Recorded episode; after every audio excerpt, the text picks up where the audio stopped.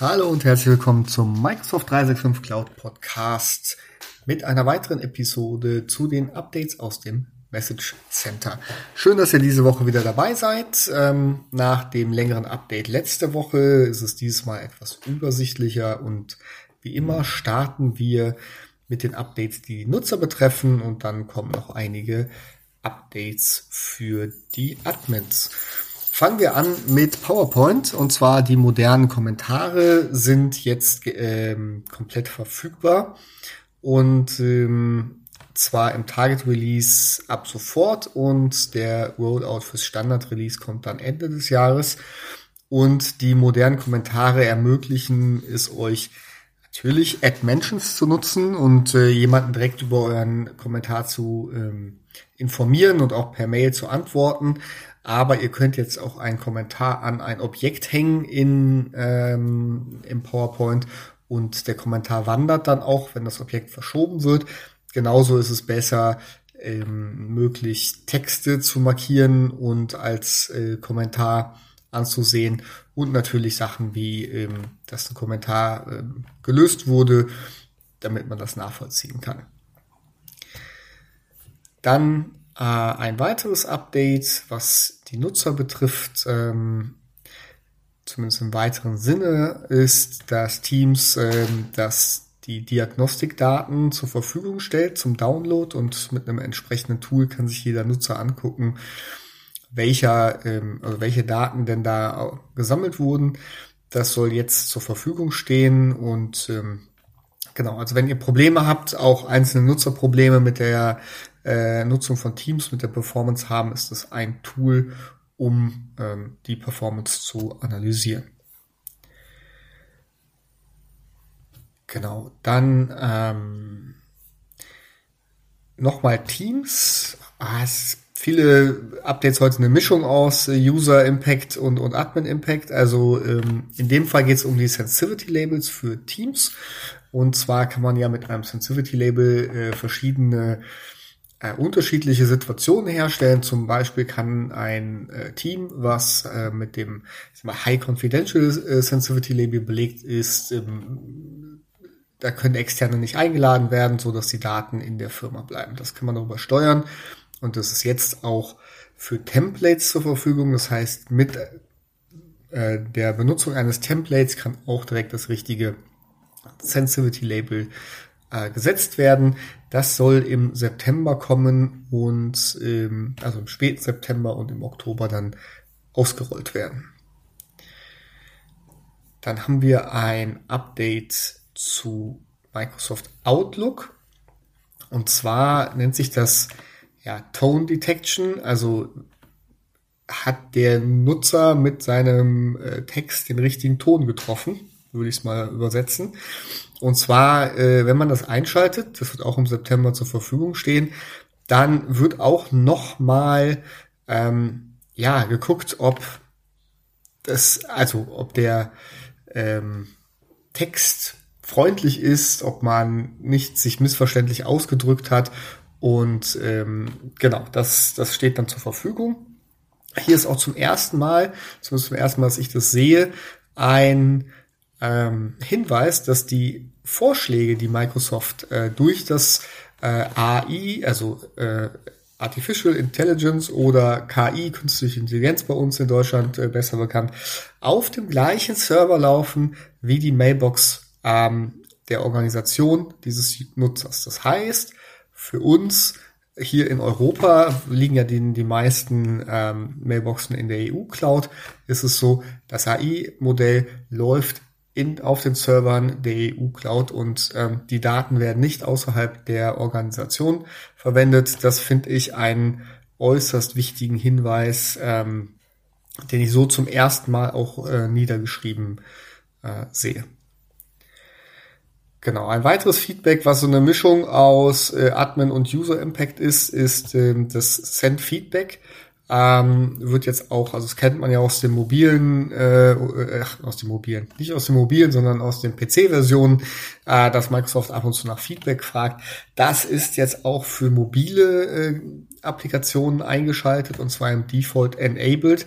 Das heißt, wenn ihr das nicht möchtet für eure Nutzer, dann ähm, disabled das bitte über die ähm, ja, PowerShell. Genau. Und ähm, der Rollout startet Ende September, das heißt, ihr habt noch ein paar Tage Zeit, euch darum zu kümmern. Genau, jetzt gucke ich mal. Ähm, ja, ein weiteres ähm, Feature, was es gibt, ist das sogenannte Resource Specific Consent. Das heißt, äh, jede App, die ihr benutzt in eurem Tenant, braucht ja einen Consent, dass die Daten genutzt werden können, dass die, ähm, dass diese äh, Verbindung äh, aufgebaut werden kann.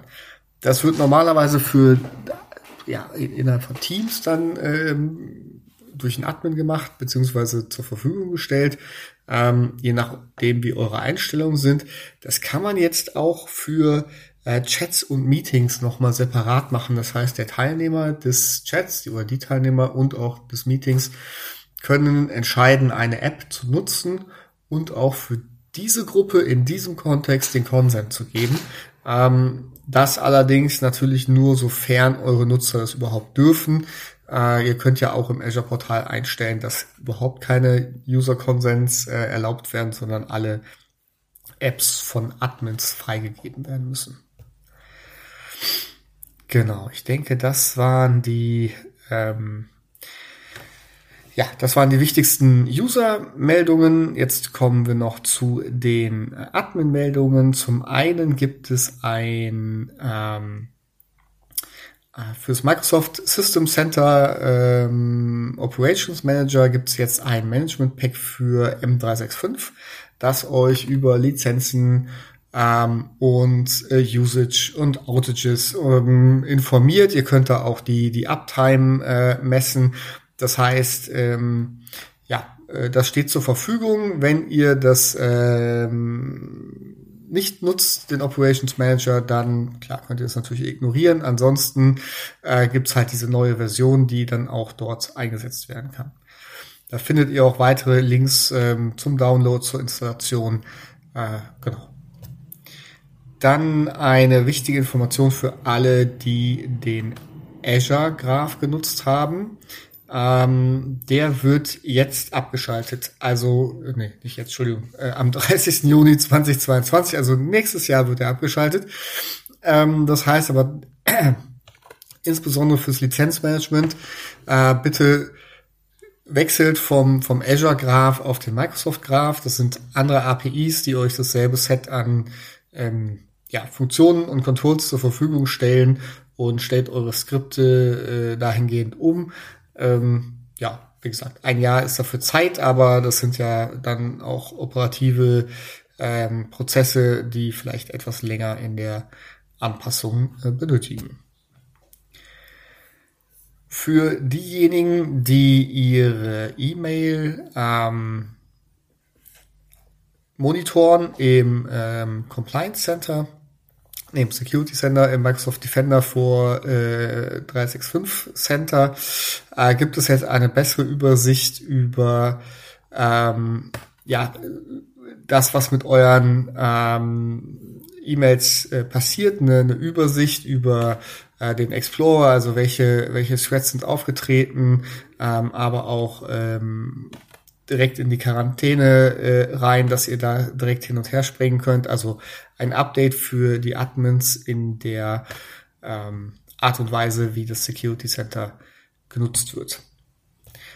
Und in dem Bereich fällt auch, dass Quarantäne-Nachrichten ähm, jetzt äh, nicht mehr auch in dem Quarantäne-View äh, komplett angezeigt werden, sondern auch da wird, äh, werden verschiedene Einfallstore ähm, geschlossen, im Wesentlichen Bilder, die nicht angezeigt werden. Ähm, man hat immer noch die Möglichkeit, so wie es im Mail-Client auch ist, die im Prinzip der Mail zu vertrauen und auch die Bilder runterzuladen. Aber im Default ist es erstmal ausgeschaltet, so dass man äh, da ein höheres Maß an Sicherheit hat. Und abschließen möchten wir die dies, äh, diese Woche mit einem Update zum Records Management. Und zwar gibt es dort eine Public Preview, die ähm, darauf fokussiert, adaptive ähm, Regeln für äh, Retention und Label Policies ähm, ja, aufzubauen. Und so ist eine Public Preview. Ich denke, da wird es noch mehr Informationen geben. Insbesondere am 20. September soll da ein Webinar zur Verfügung stehen.